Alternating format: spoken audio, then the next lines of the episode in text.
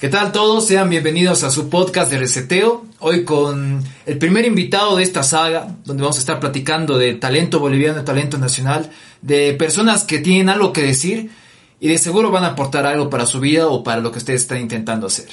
A continuación, le doy bienvenida a Javier Conde, periodista y escritor. Javi, un gusto tenerte. Gracias, aquí muy feliz por la invitación, Gio a reseteo, de reseteo. Claro, sí, yo creo que hace mucho tiempo yo tenía muchas ganas de invitarte, Javi, la verdad. Eh, observo tu trabajo desde un lado y desde el otro. Yo creo que nuestro encuentro, o sea, como nos conocimos, fue en una etapa tal vez de trabajo, ¿no? Mostrando lo que tú haces y mostrando lo que yo hacía. En realidad, sí, sí. ¿Te acuerdas? Sí, sí. Y, y bueno, un gusto conocerte, Javi. Bueno, igual, de nuevo. ¿No? De nuevo Gio, sí. Ante las cámaras, ahora. claro. Sí, Javi, quisiera que, o sea, eh, para empezar, o sea, decía que eras periodista, escritor. Ya. Y tienes una página en, en Facebook, ¿no? Sí, en realidad, yo... Vamos a hablar sobre primero sobre qué, qué es de periodismo. Periodismo, me parece bien. Claro, hablemos un poco de eso. Mira, la etapa de periodista que yo tuve influyó mucho en mi carrera, en mi vocación literaria. Porque es una etapa donde conoces gente, conoces, uh, conoces situaciones, etcétera, de, cosas. Entonces yo en algún momento se me ocurrió, uh, tuve la idea errónea de creer que la literatura y el periodismo eran dos cosas uh, separadas, como el agua y el aceite. Llega un momento en el que te das cuenta que no es así, que el periodismo y la literatura son, son casi, son, son, herma, son, son hermanas, son hermanas mellizas. Se parecen, pero no son iguales. Entonces ahí es donde empecé la idea de crear una página. Eh, el bazar de las pesadillas. El bazar de las pesadillas. El bazar de las pesadillas, exacto. Okay. Ahí es donde inició todo. La verdad que yo sigo tu página hace mucho tiempo, ya bueno, desde que te conozco. Sí. O sea, me dijeron, ah, él tiene una página con, eh, ¿se puede decir el número de seguidores? Claro, claro. 15 mil seguidores. 15 mil seguidores y ah, no, que él tiene una página con 15 mil seguidores, es un capo, o sea, eh, sí, me han vendido bien. Claro, pero luego yo te llegué a conocer, intercambiar, qué sé yo, unos 15 minutos de, de palabras y la verdad que llegué a, a, decir sí, o sea, sí, 15 mil seguidores y es por algo. No es que haya sido casualidad, no es que haya comprado bots y ella bueno, ¿no? Sí, sí, muchas muy, caro. puede hacer, ¿no? Pa, sí, pa, sí, pa, sí, sí. Y te llegan likes de, de Sí, sí. qué sé yo, de, de Indonesia, árabes. Eso es cierto, eso es cierto. Que bueno, eh, los seguidores que tienes es gracias a lo que tú tienes que decir. Y para eso me decías que el periodismo y todo esto. Claro, ha influido bastante. Y yo te quisiera preguntar, hay un momento, un punto de no retorno en la vida, yo creo que de todos, en donde nos pasa algo o tomamos la decisión o hemos con claridad para tomar un rumbo que ya va eh, direccionando nuestra vida para algo, ¿no? Ah. En, en, tu caso, tal vez la escritura, la literatura, el periodismo. ¿Qué momento fue en el que tú viste eso? Pucha, no, esto es no mío. ¿Cuándo? A ver, yo empecé con la literatura en realidad. Mira, uh, cuando era niño, eh, yo recuerdo a mi hermana contarme una historia sobre un hombre que amanecía eh, convertido en un insecto. Y a mí esa, esa imagen me quedó, no sé, se me quedó en el corazón como una, como una espina. Tenía mucho miedo de que algo así me podría ocurrir. Muchos años después me enteré que ese libro que ella me leía era La Metamorfosis de Franz Kafka. Entonces yo tenía mucho miedo, me sentía de alguna manera humillado, pequeño, porque si, bien la metamorfosis, que es como una, una pesadilla en realidad, eh, ya me había abierto los ojos a este campo literario, hubo también otra historia que ella me contaba, siempre por las noches, y era un recorrido por los círculos del infierno y las bolsas. Uh, ella me leía La Metamorfosis, no, era, perdón, eh, La Divina Comedia de Dante Alighieri. Entonces, estas dos pesadillas se podrían decir así, porque también lo de Dante podría ser un sueño, porque es eso. eh, me habían marcado sin que yo lo supiera cuando era niño. Y hasta ahora esa humillación que he sentido me ha llevado a crear este bazar, el bazar de las pesadillas. Mm. Yo creo que uno escribe con ese, con esa, se podría ese sentimiento de que no se ha dicho todo en el mundo. Y yo tenía ese sentimiento aquella vez con esas dos historias. ¿Y, por qué dice ese término eh, humillar? O sea, ¿por qué? Ah, te podría decir que para ser un escritor, un escritor bueno, uno tiene que ser consciente de que ya muchas palabras eh, se han, sido, han sido dichas a través de los tiempos. ¿Qué puedo decir yo que no haya dicho Cervantes, mm. por ejemplo? ¿Qué, ¿Qué, puedo decir yo que no haya dicho uh, Quevedo, eh, Séneca o estos grandes poetas franceses? ¿Qué? Claro. Entonces ahí es donde uno piensa sobre sí mismo, eh, para mí escribir es, eh, es, humillante en ese sentido. Mm. Uno tiene que tener la fuerza, tiene que tener ese, ese valor de poder, eh, como te digo, vencer ese obstáculo de las palabras. Que no sean las palabras las que nos dominan a nosotros, sino nosotros a, ellas. Claro, mm. porque la, la, pólvora ya está inventada, ¿no? Claro. La pólvora ya está inventada y la han usado miles de personas. Y yo creo que darse cuenta ese, de que las palabras están usadas, citadas de mejor manera, de peor manera, darte cuenta de esa, de esa posición, que tal vez es incómoda, ¿no? Porque, escucha, ¿qué estoy haciendo en este mundo cuando ya todo es inventado? Claro. Darte ah, cuenta de eso, yo creo que puedes eh, hacer algo más. Claro, es verdad. Ahí entra ese, ese paradigma de ser tú mismo. Ser, ser tú mismo es una mala idea. Y ahí te viene la razón existencialista. No te preguntas, ¿por, qué esto? ¿Por qué lo otro? ¿Por qué me pasa esto? Sí, sí, sí. E, e, exacto, exacto. Hay, gente que te dice, tienes que ser tú mismo. Pero, ¿quién eres tú? Claro, al final eh, tú eres simplemente palabras prestadas. Cuando, en el caso de los escritores, de los periodistas, solo eres un momento, palabras prestadas de, otra generación. Le debemos mucho al pasado. Somos, mm. somos el resultado del pasado. ¿Qué, ¿Qué pasaría si no existiera Cervantes? probablemente hubiese sido otra persona, tal vez en el mismo siglo, que hubiera inventado las novelas. Uno nunca sabe. Mm. Y eso me lleva a mí también a lo que me decías, que, ¿qué es lo que te, lleva a, escribir en el bazar de las pesadillas? Pues, pues justamente es eso. Si yo no lo hago, probablemente lo va a hacer otra persona. Si es que yo no lo hago. Entonces, y hay muchos candidatos probablemente que yo no conozco, mm. que lo están intentando ahí entramos a, a, ese tipo de ideas, por ejemplo. Me gusta, me gusta lo que dices. Y me gusta que también, o sea, nosotros las personas somos producto del contexto en el que nacemos. Porque, o sea, a veces tú no puedes elegir dónde, nacer, en qué país. Y ahí está el meme, ¿no? Que dicen, ah, ¿por qué nací en Latinoamérica? Latinoamérica, tercermundista, ¿no? o sea, sí, pero, Eh, pero a partir de reconocer dónde has nacido con tus dificultades. Porque nacer en Europa no es tampoco fácil. No es tampoco fácil. Sí queremos tal vez aparentar, pero todo, en todo lado hay un grado de dificultad. Y a veces nos abrumamos como diciendo, hemos nacido en Latinoamérica y ya fue, no voy a poder hacer nada, no voy a poder triunfar. Cuando tal vez sí se puede, ¿no? ¿Tú crees que depende de eso, del contexto donde naces? Yo pienso... Sí, el contexto es muy importante. Mira, te voy a contar aquí una anécdota que, que es una que mencionaba Eduardo Galeano sobre su amigo Juan Carlos Onetti. Él decía, Onetti supuestamente le había dicho a Galeano en una de sus veladas que hubiese sido de, de Beethoven si hubiese nacido en un barrio pobre. Mm. Y es que eso es verdad, que hubiese sido, digamos, de estos grandes artistas si hubiesen nacido en, en, otro contexto, en, otra, en, otra, en, otro, en otro tiempo, en otra época. Yo creo que si ponemos un ejemplo, Cien años de soledad, que, marca un hito en la literatura, por ejemplo. Que lo tenemos acá igual. Eh, claro, ¿qué, hubiera, que, hubiera ocurrido? ¿Qué, hubiese ocurrido? Me pregunto. Si no se hubiese, si no se hubiese escrito eh, Cien años de soledad, quizás eso es lo bueno de la literatura también, te, te abre un campo que antes no veías, ¿verdad? hay algo que no veías y la literatura ha hecho eso, te ha hecho ver ese, ese espacio vacío que hay en la, existencia del ser humano. Y justamente eso, mira, mira lo que decía Ernest, eh, Ernest Becker, que él proponía la negación de la muerte. ¿no? Que el ser humano busca negar la muerte. O sea, él se oponía a la idea de Freud, ¿no?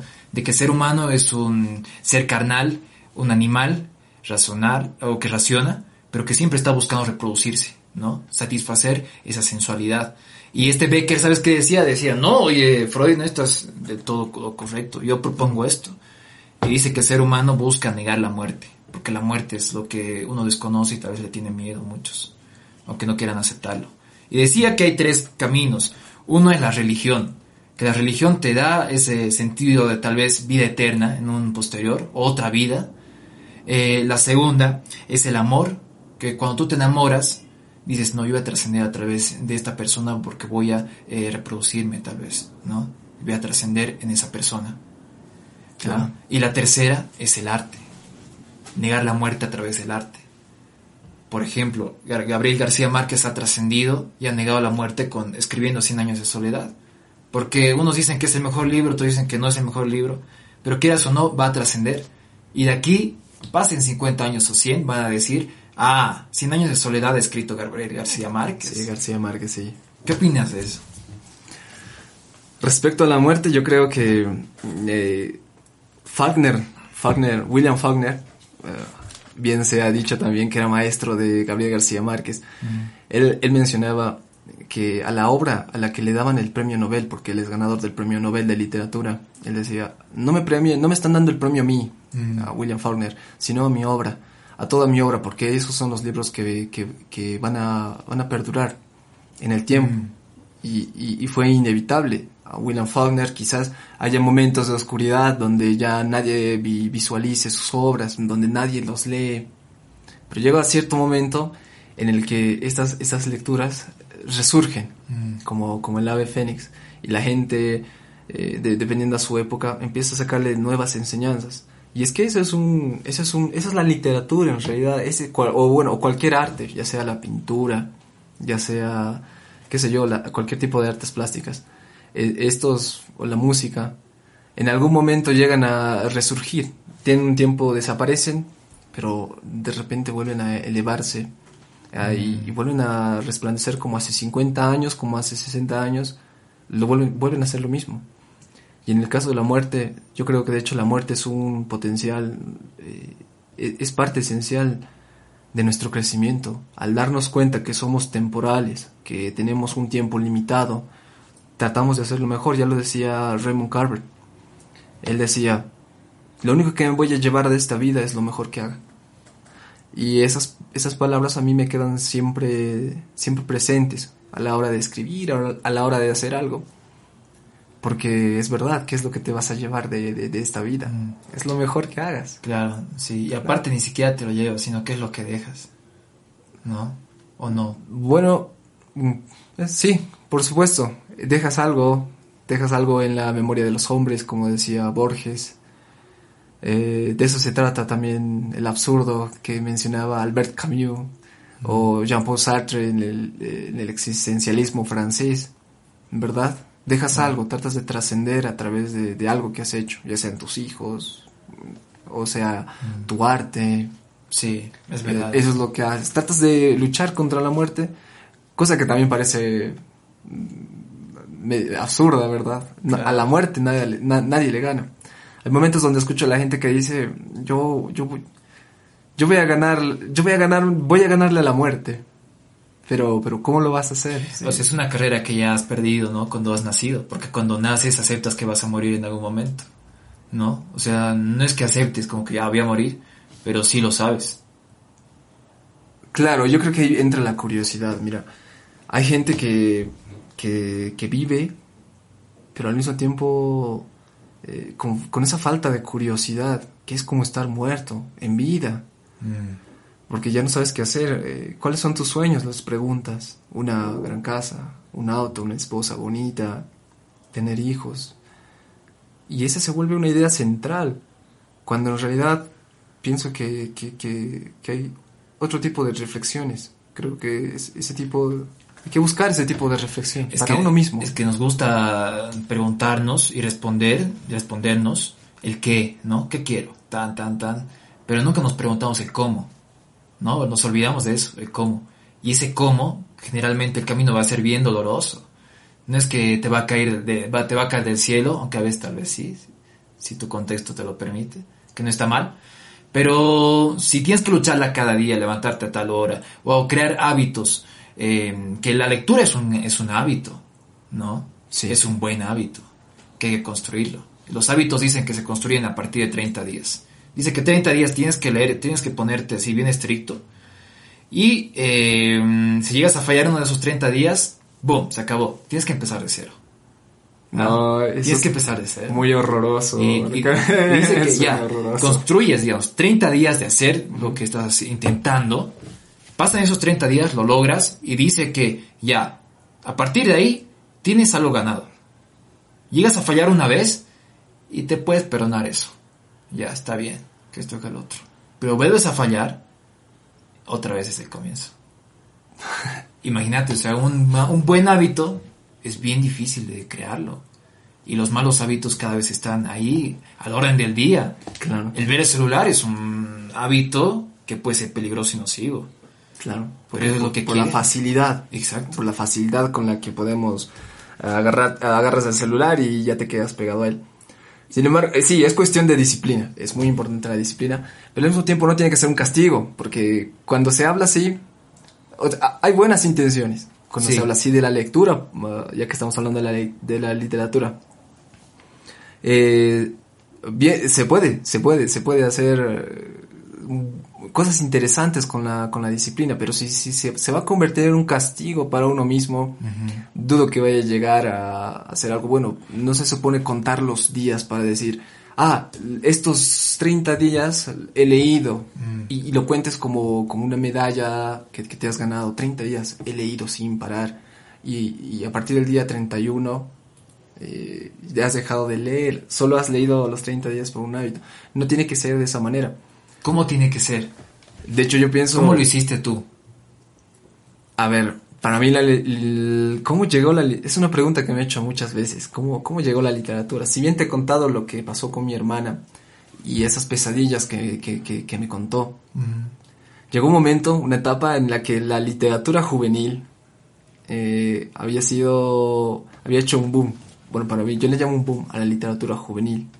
Como- Estaban los Juegos del Hambre, Crepúsculo, este tipo de literatura que a un principio yo como adolescente que no leía no, no leía absolutamente nada no no voy a venir aquí a, a mentir y decir hey, yo yo a los 15 años a los 13 años me había leído Fausto de Goethe Claro. o no lo sé etcétera etcétera no yo empecé leyendo este tipo de literatura que te que, que eran pensamientos remasticados reutilizados que no aportaban demasiado. Bueno, ahora me doy cuenta, sé que hay gente que, que le gusta la literatura juvenil, que le gusta mucho este tipo de, de tramas sencillas, porque son eso, son tramas sencillas, que tratan de engancharte desde el principio a, fin. Y, y lo chistoso de estas eh, literatura juvenil era que te daban una respuesta. Entonces imagina, un jovencito de 18, de 19 años, leyendo este tipo de literatura, con una respuesta, entre comillas, una respuesta, eh, trataba de aplicar esto en la vida real, cosa que no funcionaba,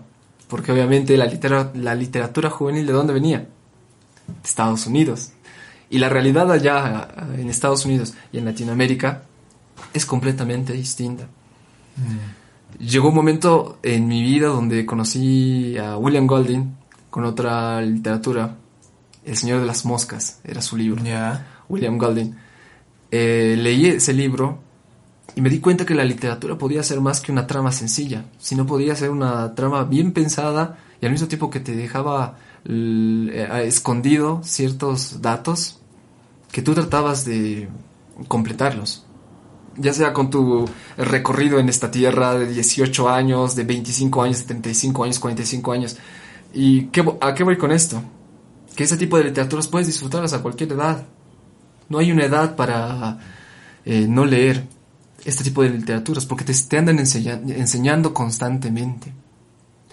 Ahí es donde yo me adentré en realidad a este, a este, a este, a este mundo literario, con la literatura juvenil, luego con esta literatura sin darme cuenta. Pero entonces el, el gancho inmediato fue tal vez lo comercial, ¿no? Porque No. es más comercial el, el- una literatura juvenil que la otra. ¿Tú qué dices eso? sobre eso? Bueno, aquí tenemos... ¿Cuál se vende más? sí, sí, sí. La literatura juvenil tiene una, una potencialidad en, en, lo comercial, mm. pero grande. O sea, no importa. Uh, mira, te puedo describir ahorita una trama juvenil, pero así sencilla que te va a vender, que te, que te va a gustar, que, que, va a gustar.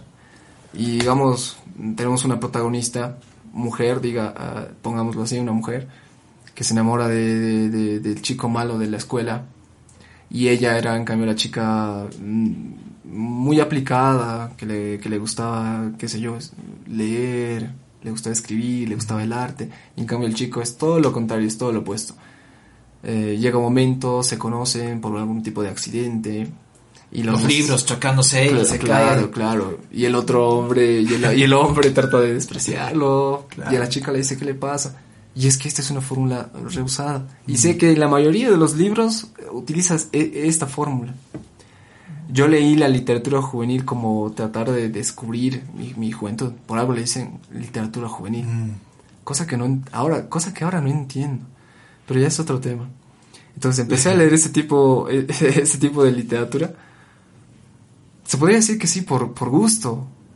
Porque pero, era sencillo. Pero es un buen gancho, ¿no? Sí. O sea, es un buen gancho, yo digo eso, porque, qué sé yo, si te da un libro complicado al principio, y no te va a llamar mucho la atención, ¿no? Es como que en el colegio hay la figura de que te dan Don Quijote, casi por ley, te dan Don Quijote. muchas veces el texto está en palabras que tú ni siquiera conoces, eres un chico, una chica de 12 años, 13 años, te dan Don Quijote y estás tratando de adivinar, eh, ya, quieres leer, pero sabes que si lees esto vas a tener que exponerlo y te van a dar una nota.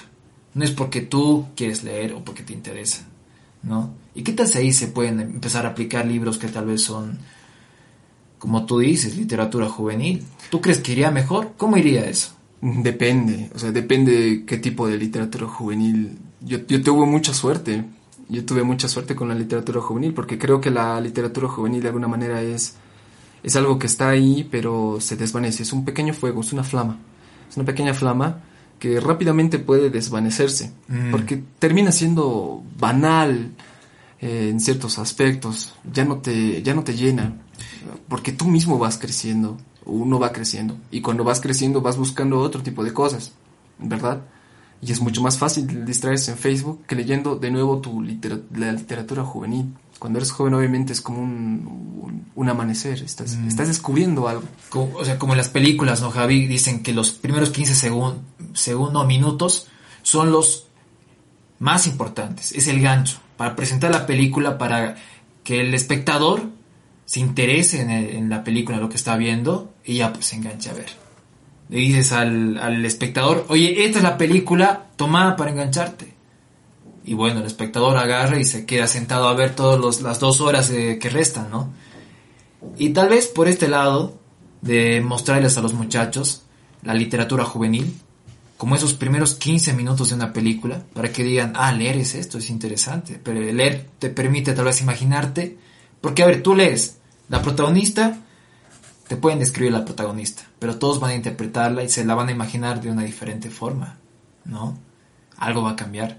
Entonces, la literatura juvenil, como esos 15 minutos principales, para que luego ya metas más herramientas, metas otro tipo de lectura y crecer, un, o sea, hacer un acompañamiento, ¿no? No dejarlos solos. Como decirle, a toma este libro, ¿te gustó? Bueno, ve qué haces. ¿Qué dices? ¿Funcionaría o me estoy yendo por otro lado. Ahí también depende. ¿Por qué? te digo, ¿por qué, por qué, por qué trato de ser... Eh, trato de reflexionar con lo que estás tratando de decir. Y es que es, es posible que la literatura juvenil podría ser una puerta de entrada. Exacto. Para, para el mundo literario. Pero también tiene su, su, su contra. Que podría ser que es demasiado fácil. Nos han enseñado eh, a nuestra generación pienso que nos han enseñado a que las cosas deben ser fáciles. Todo tiene que ser fácil. La literatura tiene que ser fácil. Eh, el arte tiene que ser fácil. Sin ir lejos, el arte de ahora, el arte conceptual de ahora, se trata de eso. Agarras una cinta adhesiva, tu plátano y lo pegas a la pared. Y eso quién no puede hacerlo. Mm. Lo hacen todos, ¿verdad? ¿Y, cuál es el, el contraste de todo esto? Pues está obviamente el, arte eh, bien pensado. Hay gente que escribe un poema al año y hay gente que escribe poemas todos los días. Eso es lo que pasa, por ejemplo, con el Bazar de las Pesadillas. Hay otra página muy similar a la mía que, que hace cuentos y les pone siempre un giro al final. Un giro. Y la gente está acostumbrada a ese giro. Cosa que tratan de que el bazar de las pesadillas se parezca al otro. sí, tenga esa misma fórmula. Mm. Y, y, si hay algún tipo de comentarios que recibo, es ese. ¿Por qué no es así? ¿Por qué, por qué no hay el giro al final? Claro.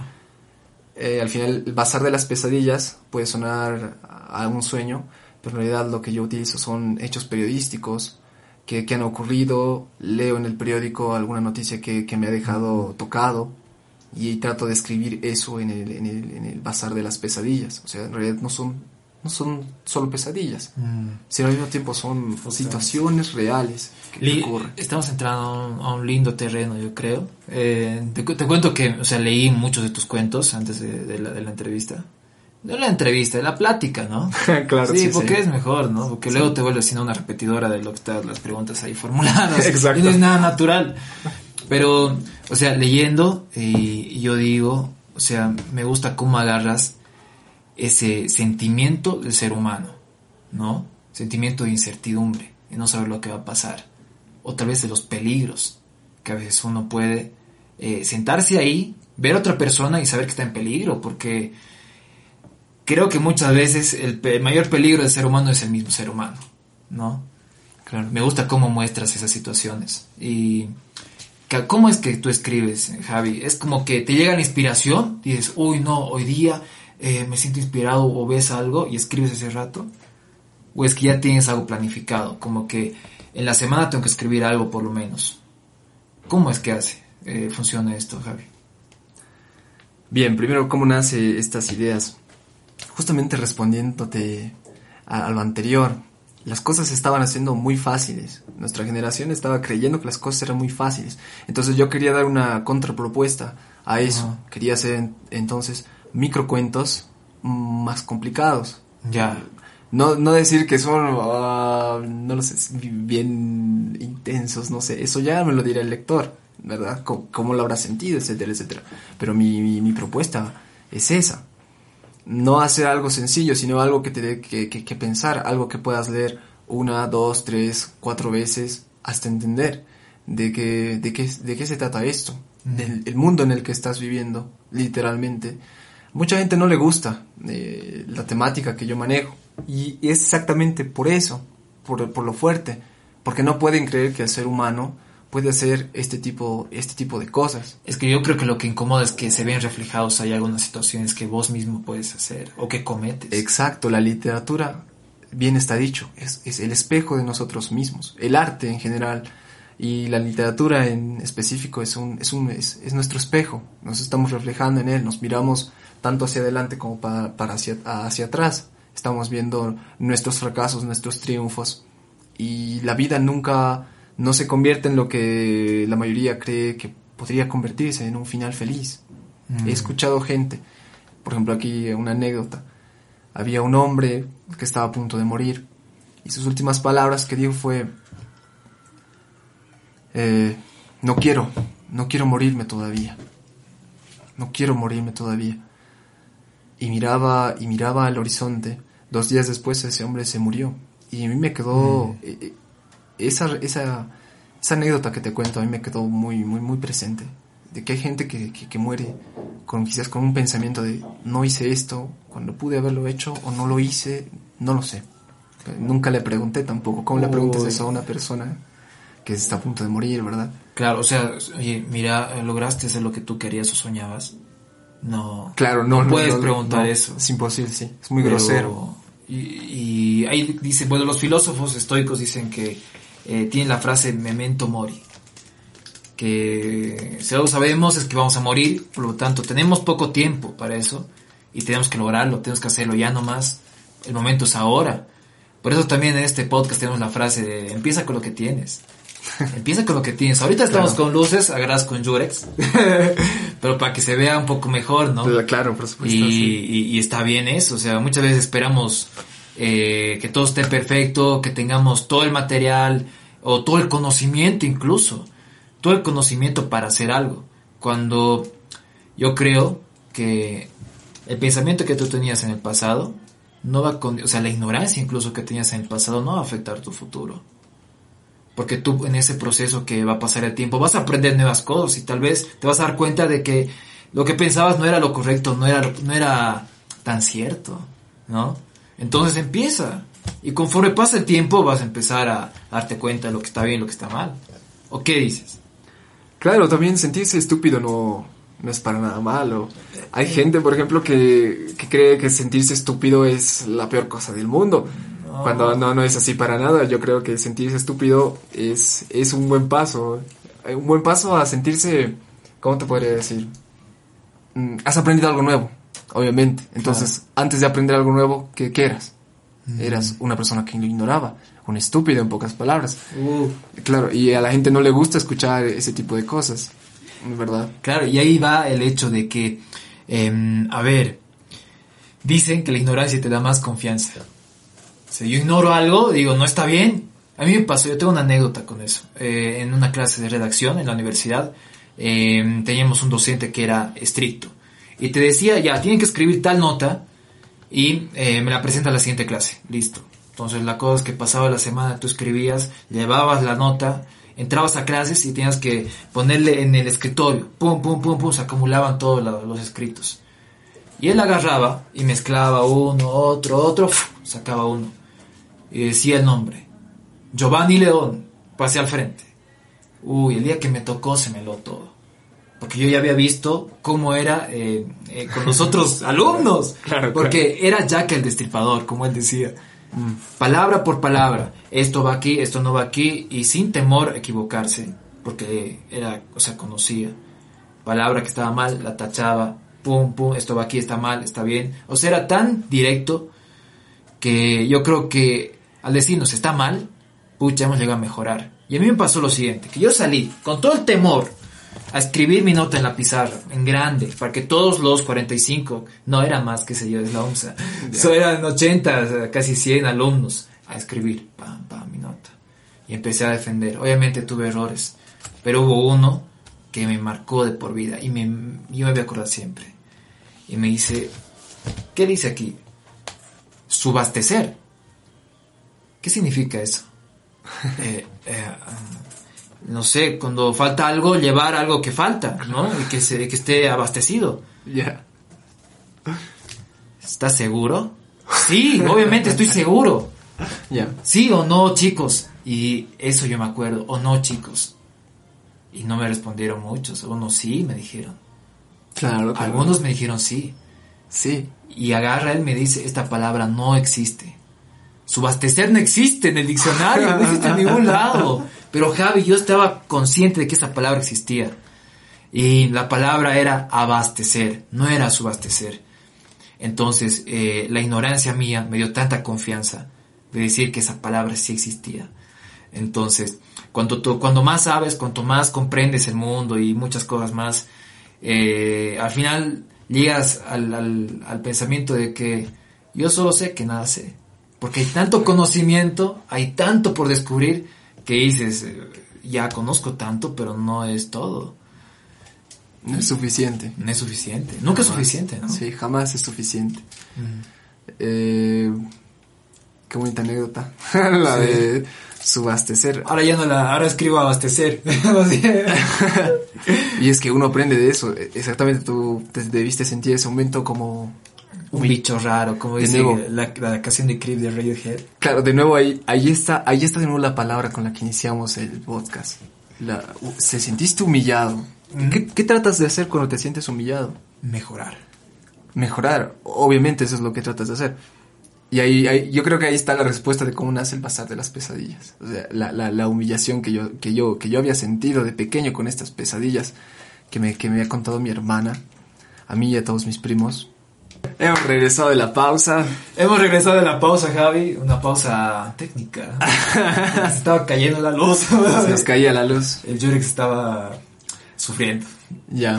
Pero bueno, estamos hablando de la que eh, la ignorancia a veces te da mucha seguridad y esa ignorancia te puede hacer meter la pata, quedar humillado Y a partir de la humillación, ¿qué pasa? Claro, a partir de la humillación uno trata de, de mejorar los aspectos en los que uno se siente, se puede decir, débil, donde flaquea. E, eso es lo que ocurrió conmigo en el caso del bazar de las pesadillas. Yo me sentía muy humillado con esto de las pesadillas que me contaba mi hermana. Entonces yo, intenté hacer, hacer lo mismo. Al principio, el bazar de las pesadillas era un, una página donde escribía pensamientos eh, románticos. No mm. sé si te habrás dado cuenta de eso. Sí. Pues hacía eso.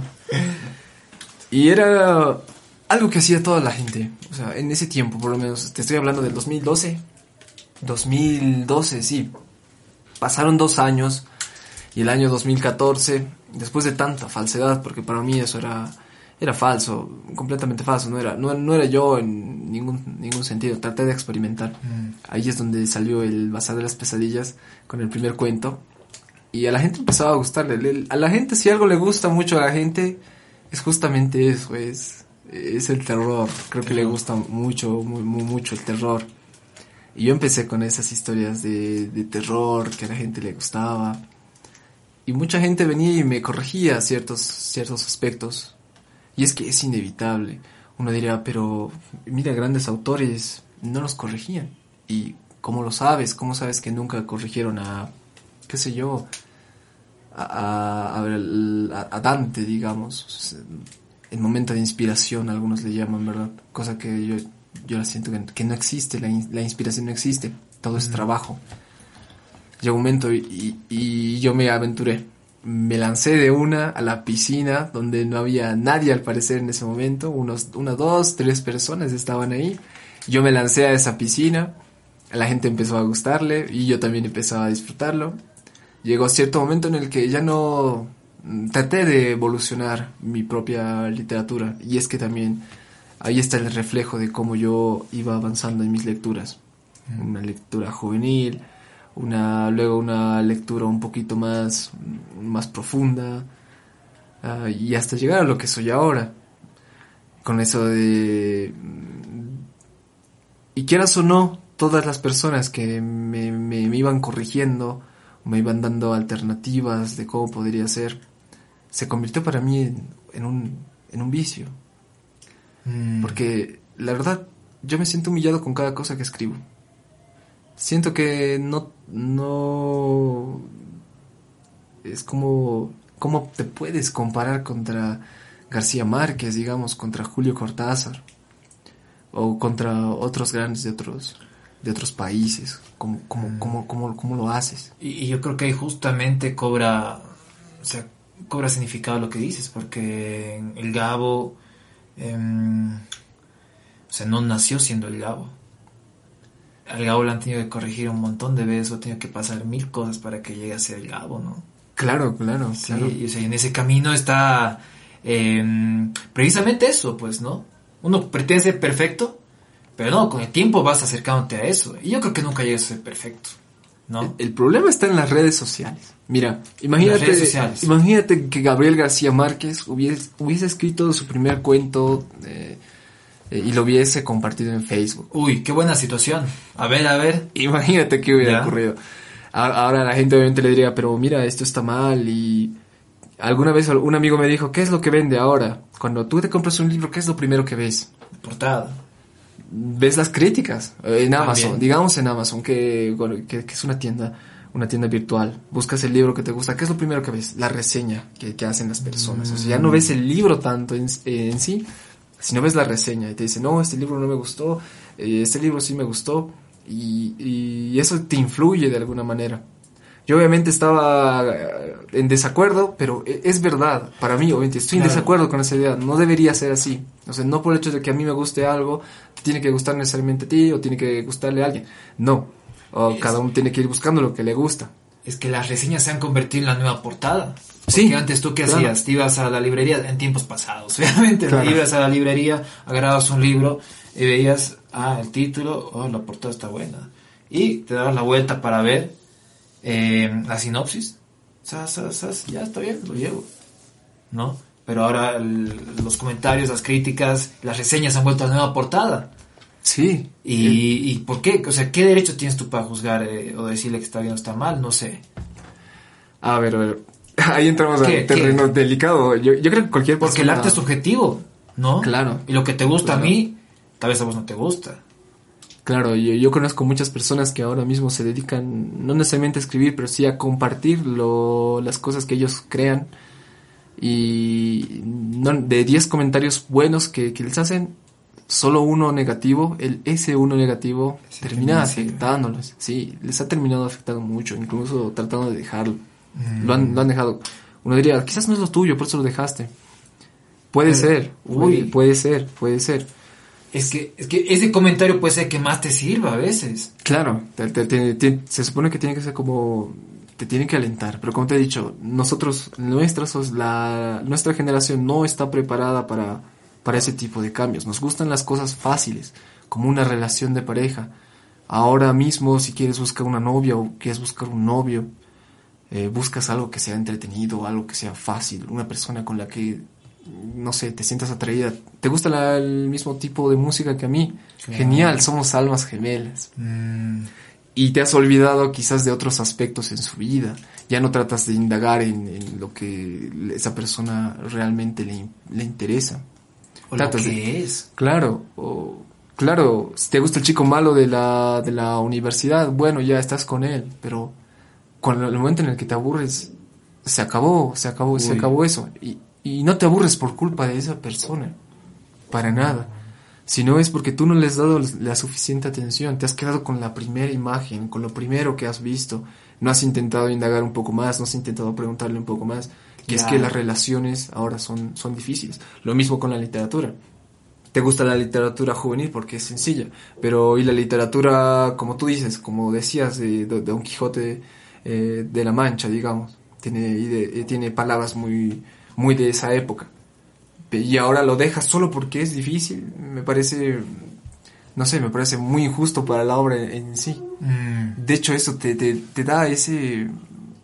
Un logro desbloqueado, le ¿Un logro sí, desbloqueado? claro. Me gusta. Tienes Lo leí, claro. eh, Claro, Claro, en el currículum leí Don Quijote de la Mancha. ah, Claro, Cosa seria. ah. Claro, y es que, y hablando de esa obra, claro, cada uno inventa su historia. Tú, tú inventas tu historia, yo invento mi historia. Cada persona tiene derecho a inventar su historia. No tenemos que eh, seguir ceñidos a lo que la gente quiere que nosotros hagamos. Esos amigos, por ejemplo, hacen eso to- todo, el tiempo con los comentarios malos. Mm. Imagínate si hubiese pasado eso con García Márquez. Por ejemplo, otro ganador del Nobel, Mario Vargas Llosa, él no utiliza redes sociales. No utiliza ninguna red social. Y era amigo de García Márquez. A ver, imagínate que estas personas empiecen a, a compartir eh, ese tipo de cosas y a leer. A Vargas Llosa estoy seguro que le llegan miles de... Corte. Corte. Otra vez volvemos a otro corte. Otro corte. Creo que es el episodio donde más cortes hemos tenido, la verdad. Sí. Pero, pero bueno, ya está. Creo que ahora ya está mejor con Ahora sí. todo. ¿Ya? Va a salir bien, ¿no? Sí, sí, sí. Estábamos con Mario Vargas Llosa eh, en el mundo de... Las redes sociales. ¿Qué sucedería? Mira, lo que pasa es que las redes sociales son... Hay mucha gente que se, se ha convertido en crítica. O sea, no, no digo que sea malo. Tú puedes decir qué es lo que no te gusta, qué es lo que te gusta, etcétera, etcétera, etcétera. Y... eh, eh, no sé. Ahí es la pregunta. Yo me hago esa pregunta todos los días. ¿Es bueno? Mm. ¿Es, es malo? Mm, La libertad. eh, ¿Es realmente este el tipo de libertad que nosotros queremos? ¿El tipo de libertad que nosotros merecíamos? Eh, yo creo que grandes autores probablemente no lo hubieran dejado por las redes sociales. O sea, que Mm. alguien te diga, oye, tú no puedes hacerlo, no, no creo que haya sido motivo para dejarlo. De hecho, un escritor o, o cualquier tipo de artista lo hace porque, eh, incluso suena romántico y está feo, pero lo hace porque siente que tiene que hacerlo, o sea, siente que, que hay algo más que, que- que puede decir él aunque de manera diferente, aunque de manera igual, no importa, o sea, el resto no importa. Yo creo que la crítica no, no, no, no, debería in- in- interesar. a la hora de tener un proceso creativo, o sea, no, Claro, no sí. debería importar. O sea, por el mismo hecho de que o sea, el arte es subjetivo, ¿no? Claro. O sea, el artista te entrega su producto, toma, ya sea una obra literaria, ya sea un cuadro, ya sea una película, ya sea eh, lo que sea. Pam, te entrega y te dice, bueno, interpretarlo. Claro, Interpretarlo. Y si te gusta está bien, si no te gusta está igual bien. Porque no necesariamente te tienen que gustar las cosas, ¿no? claro. Y, bueno, tienes razón eso de las redes sociales, que es un libertinaje total, ¿no? Tenemos tanto poder. Claro, no, no, no, no, no, no, no creo que sea casualidad el hecho de que lo que te haga reír en redes sociales es lo que más, más se consuma. Si no te hace reír, no. ¿Verdad? Es eso, explosiones, música. Claro, dubstep. Puta, sí, de Eh, verdad. Claro, este tipo de cosas. Mientras más te haga reír, más te gusta. O sea, mientras más te hace feliz. Te- te- te- te- te- se supone que esto te hace... Las redes sociales es lo que te bu- buscan, un- hacerte feliz. Mm. Y tú quieres esa felicidad rápida y de nuevo. eh, queremos las cosas rápido, las cosas fáciles. Hablamos de la dopamina. Y de hecho también tenemos un episodio de, de reseteo de la, dopamina. La dopamina. que, o sea, es que sabes que este, las redes sociales te entregan ahí en bandeja de plata el hecho de sentirte bien y tener una satisfacción que es efímera. O sea, te hace sentir bien, pero dura poco. Y los neurotransmisores, al recibir tanta estimulación, todo el tiempo, estimulación, estimulación, pierden sensibilidad. Por lo tanto, te cuesta más ser feliz de verdad. Claro. Uy. E- e- eso es cierto. Es como el- la adicción a la, al material para adultos, de alguna manera. O sea, lo tienes fácil. Ya no, ya no vas a buscar a una mujer con la que puedas sentir Claro. ciertas cosas. Simplemente vas a, y la pantalla la prendes y ahí está. Y luego llega a perjudicarte en la relación real. Claro. Te encuentras con una novia o, o una situación así ya no vas a disfrutar porque dices, ah, no es así, en la tele, en el internet no era así, ¿no? Y vives con una falsa expectativa. Y por eso yo creo que la literatura ahora es muy importante ¿eh? en Mm. ese sentido. Te quita de, de un sopapón, te puede quitar el hecho de que la vida no necesariamente tiene que ser fácil, pero así, con todos sus defectos, con todos sus problemas, vale la pena vivirla. Claro. Se supone que de eso se trata. La literatura para mí es eso, es un bofetón que me dice, me recuerda todos los días por qué es, eh, por qué vale la pena seguir vivo. Mm. Oye, hasta así suena, suena loquísimo, pero, pero como la plática se bueno. nos ha llevado a eso, sí, para mí, para mí es eso. La literatura para mí, para mí es eso. Yo creo que podría serlo también para, para mucha gente. No simplemente escuchar las cosas por escucharlas, como si te gusta la música, no escucharla por escucharla. Eso no significa que tienes que volverte una persona snob, una persona de gustos refinados, etcétera, que, que, que no, que no aplica, sino algo que te haga sentir honesto contigo mismo. O sea, no por el hecho de que a, a mil personas les guste una cosa, tú tienes que ser exactamente igual a esas mil personas. Mm.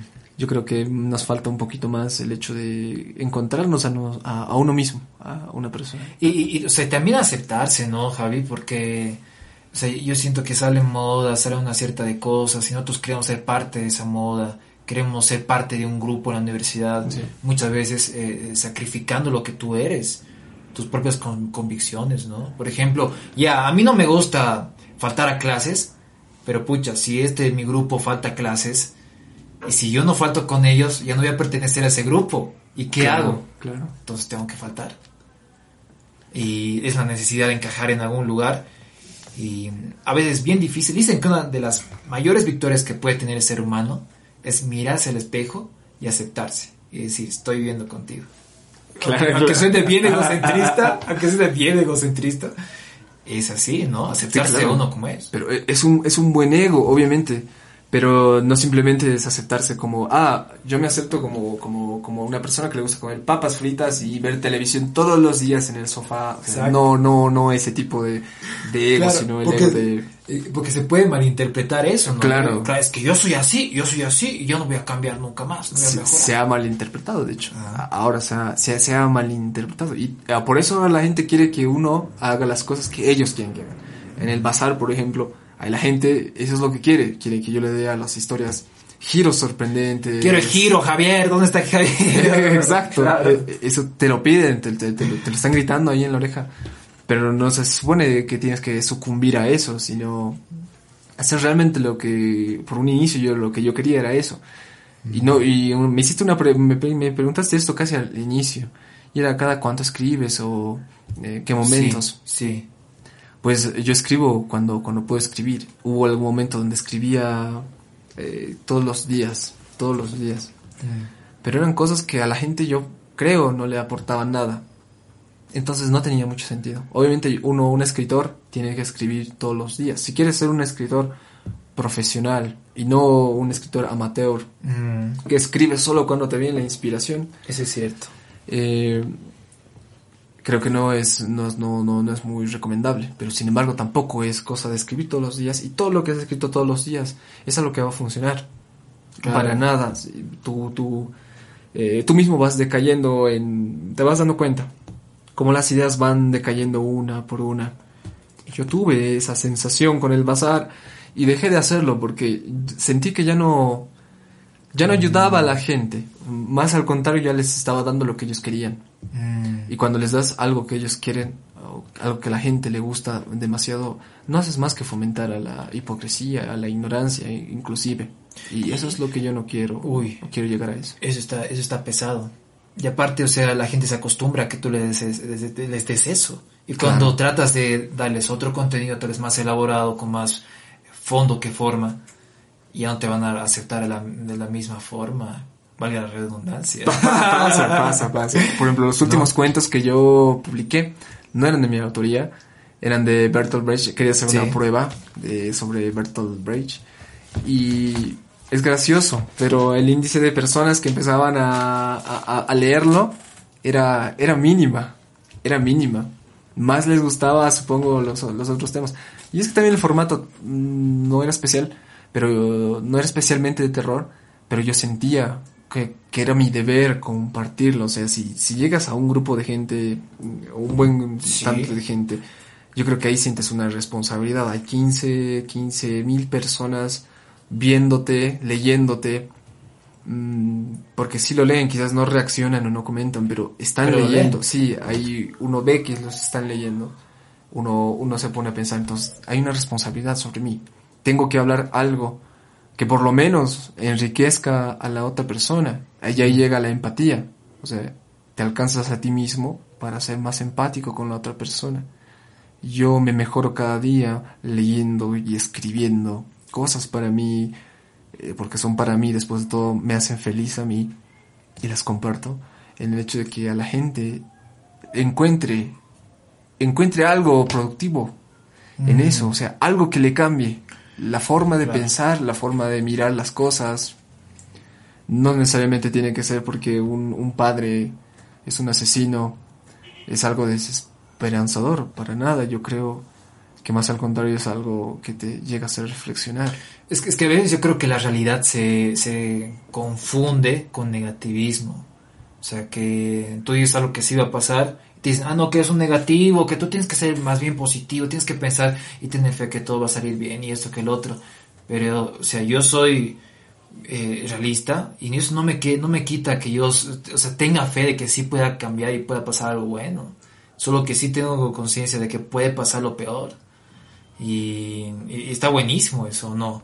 Porque a partir de eso se puede mejorar. Sí, de hecho ahí está de nuevo eso, los malos, los amigos buenos y malos a la vez. ¿A qué me refiero con eso?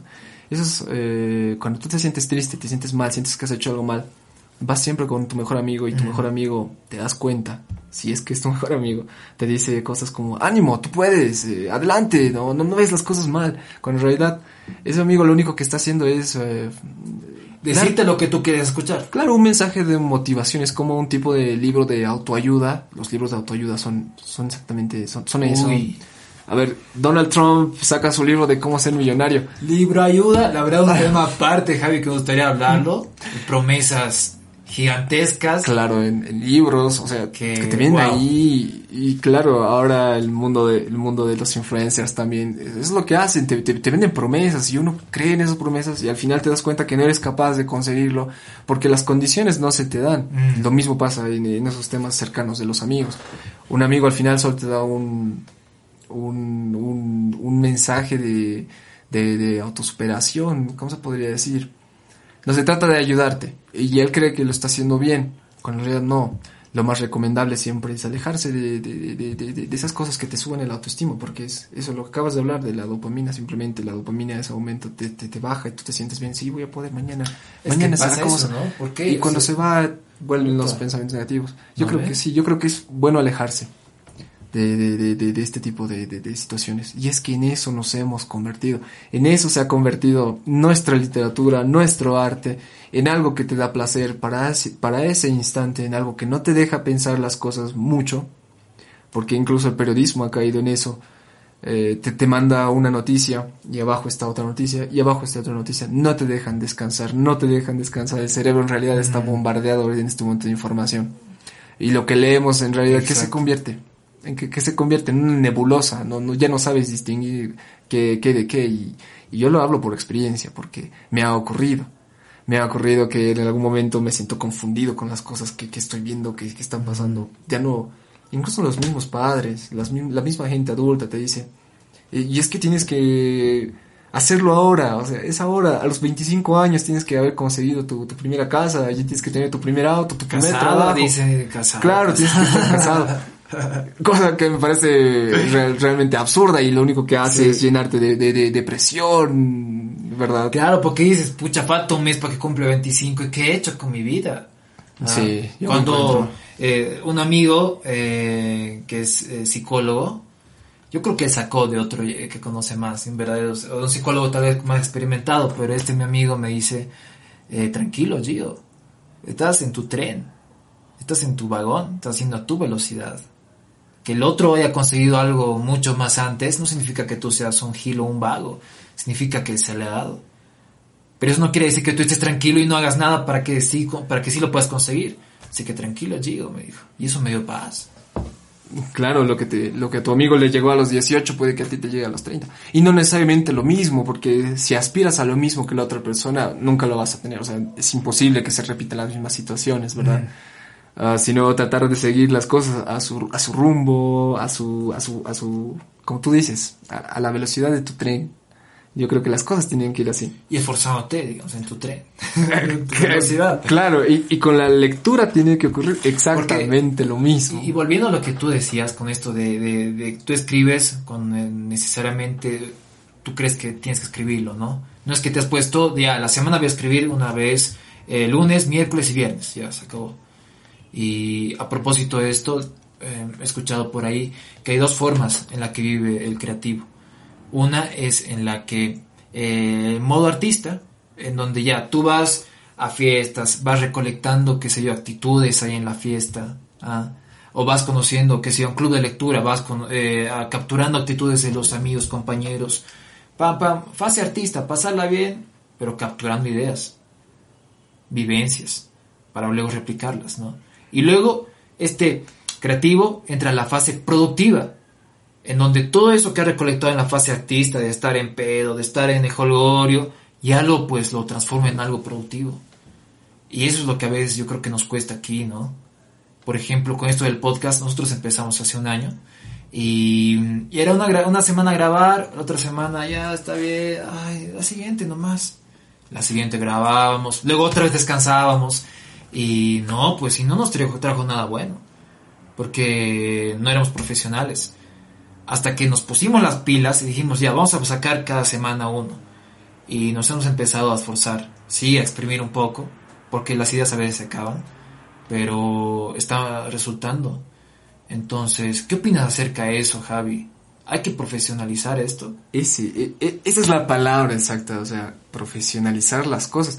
Y, yo te doy toda la razón. ¿Por qué? Porque ¿qué, es un profesional? Quizás la gente piensa que un profesional es una persona que tiene un título, que, es un licenciado, que es un doctor. Mm. Para nada.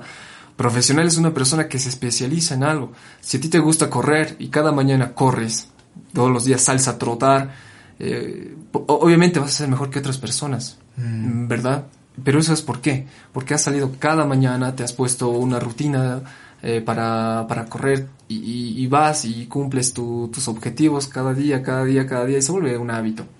Y, eso de alguna manera te ayuda a, a, distinguirte del resto, porque obviamente una persona que corre todas las mañanas va a ser mucho más que una persona que no corre todas las mañanas, ¿verdad? Este sentido de profesionalidad tiene que ser algo muy importante en toda la gente. Si a ti te gusta escribir y quieres ser escritor, pues tienes que hacer dos cosas, leer y escribir. No por el hecho de que no hayas escrito el día de hoy, se acabó todo el mundo, no para nada, yo creo que puedes seguir leyendo. Y, y, lo divertido de seguir leyendo, si es que quieres ser escritor, es que te vas a sentir estúpido. Y, si te está haciendo sentir estúpido, si te hace sentir miedo, es porque estás haciendo por un buen camino. Por un buen camino. Claro, estás haciendo por un buen camino, porque el cerebro al final te dice, ah, tengo miedo a esto, mejor no lo hago. Como hay una frase que me gusta también, es la de, cada día haz algo que te dé miedo, que te dé miedo a hacer. ¿Por qué? Porque obviamente estás venciéndote a ti mismo. O sea, de eso se trata.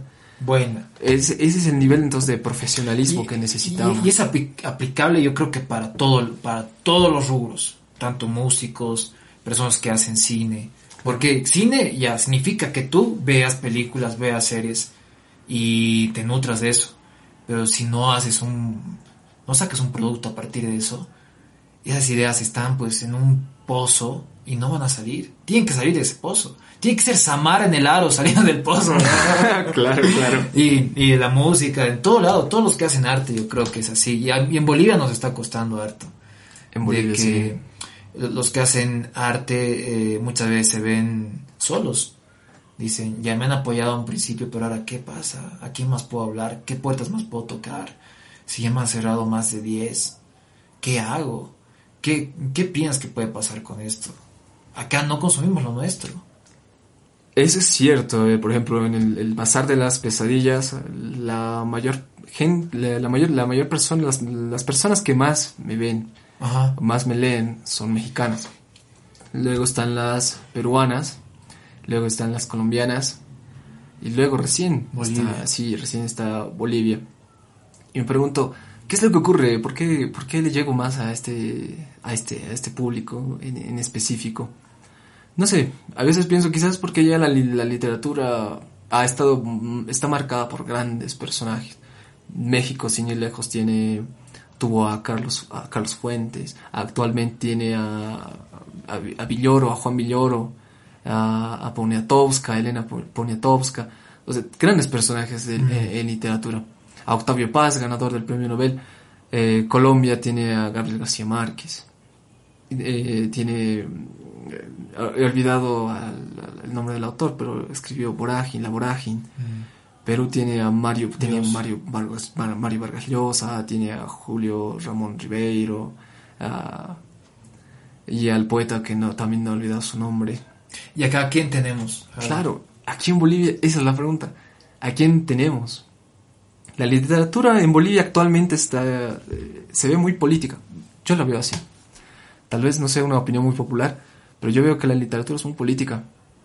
Y es que e, es innegable, hemos sido políticos desde el inicio de los tiempos. Bolivia es, una, es un país que vive de la política en, realidad, más que otros países que se han dedicado a hacer otro tipo de cosas. No dudo que hayan artistas en este momento que, que tratan de cambiar la contra, pero la mayoría ahora, mm, los libros que, que, que, he tenido la oportunidad de leer, eh, llegan a ser como ¿qué te digo? Políticos. Se siente e, e, esa carga política en sus, o esa carga de crítica mm, de cómo fue antes, de cómo es ahora, de la lucha de clases, etcétera, etcétera. Ya no se enfoca tanto como los libros antiguos de buscar el sentido del ser humano en la, en la tierra, sino más al contrario tratan de explicarse, tratamos de explicarnos por qué ¿Por qué la política nos ha puesto tantas, tantas barreras? El padre de alguien seguramente debe estar soñando en este momento que su hijo sea político. Mm. Que se una a cualquier bando, bando político. O sea, sin importar ciegamente con, con lo que pasó eh, lo que pasó antes del 2019, entre el 2019 también. ¿Qué, qué es lo que ocurrió? ¿Qué, ¿Qué es lo que vimos? Esas cosas te hacen reflexionar cómo la política eh, se ha vuelto tan importante en tanto que ha ido contaminando la, la, la, los, los, ¿cómo se puede decir? La mente artística de, nuestros artistas. O sea, queremos, queremos hablar de eso. Y lo chistes, y lo chistoso es que esto no, no llega a trascender, porque la política es meramente nuestra. ¿Qué es lo que diferencia 100 años de soledad, digamos? ¿Qué, ¿Qué, es lo que...? Literalmente te habla de toda la historia de, de Latinoamérica. Claro. Te habla de Latinoamérica y te hace sentir latinoamericano. Aquí viene, viene lo que dice Roberto Bolaño, por ejemplo, que eh, el hombre, por ejemplo, menciona que él nunca fue partidario de, de, de, su propio país, nunca llevó una, la camiseta de su propio país, sino él se consideraba un escritor latinoamericano. ¿Y por, por qué? Porque nos comunicamos en, en la misma lengua, en el mismo, en el mismo idioma. Y es que es, es Latinoamérica es, es grande. Lo comprende México y lo, lo podría terminar en, bien en Argentina. La Patagonia de Argentina. Claro, y, y lo y... termina ahí, hablamos lo mismo. Y lo chistoso es que eh, la literatura de Bolaño también tiene momentos, tiene momentos políticos. Pero si te das cuenta, parecen historias eh, de cierto grado realistas, pero al mismo tiempo que te hacen sentir como si estuvieras leyendo las, las mil y una noches. Parece algo muy trillado este ejemplo. Yo no lo veo así, sino es porque es algo, algo fantasioso, algo fantasioso, algo que te llama la atención, algo que podrías vivirlo aquí, tanto en la dictadura de Pinochet como, como, como, lo, como, lo, como lo pueden describir. O sea, lo puedes vivir acá. O como lo que hizo Vargas Llosa con la fiesta del chivo, eh, la dictadura de Trujillo. Lo puedes vivir tanto allá como acá. ¿Cuál es el secreto? ¿Cuál es el secreto de estas literaturas? Pues ese es uno de los trabajos que deberíamos ponernos a pensar ahora. Eh, para los futuros escritores, para las personas que quieren hacer, eh, no sé, incluso obras de arte, obras de teatro. O sea, ¿a qué nos estamos, a, estamos apuntando? O estamos apuntando a algo así, el contraboom, por ejemplo. Lo malo de, de los latinoamericanos es que tratamos de enterrar nuestro, nuestros propios logros. Ok, vino el boom latinoamericano. Yeah. Un montón de escritores de Latinoamérica salieron a flote. ¿Qué es lo que intentamos hacer? ¿Mejorarlos? Claro. No, lo que intentamos fue tratar de enterrarlos, tratando de hacer un sub, una sub, un, un momento claro, subversivo, sí. No, yo no soy no. como ellos, sí. sí. No vamos a seguir esa línea. Voy a irme por otra línea. Y resulta que esta línea a la que habíamos seguido todo este tiempo eh, no era, no era la correcta. Por ejemplo, yo veo uno de los más, uh, más aclamados en este momento boliviano, es eh, Edmundo Paz Soldán, el que más se habla en este momento. Y yo he visto una evolución en sus, en sus historias. La primera era meramente política eh, y fue avanzando. Ahora escribe sobre otro tipo de, de, de, temas muy distintos a los que se escribían en ese tiempo. Y eso lo llamaron, no recuerdo. Eh, tenía un movimiento, era un movimiento, pero la cuestión era, no era hacer desaparecer el boom, pero sí hacer algo diferente a lo que se había hecho.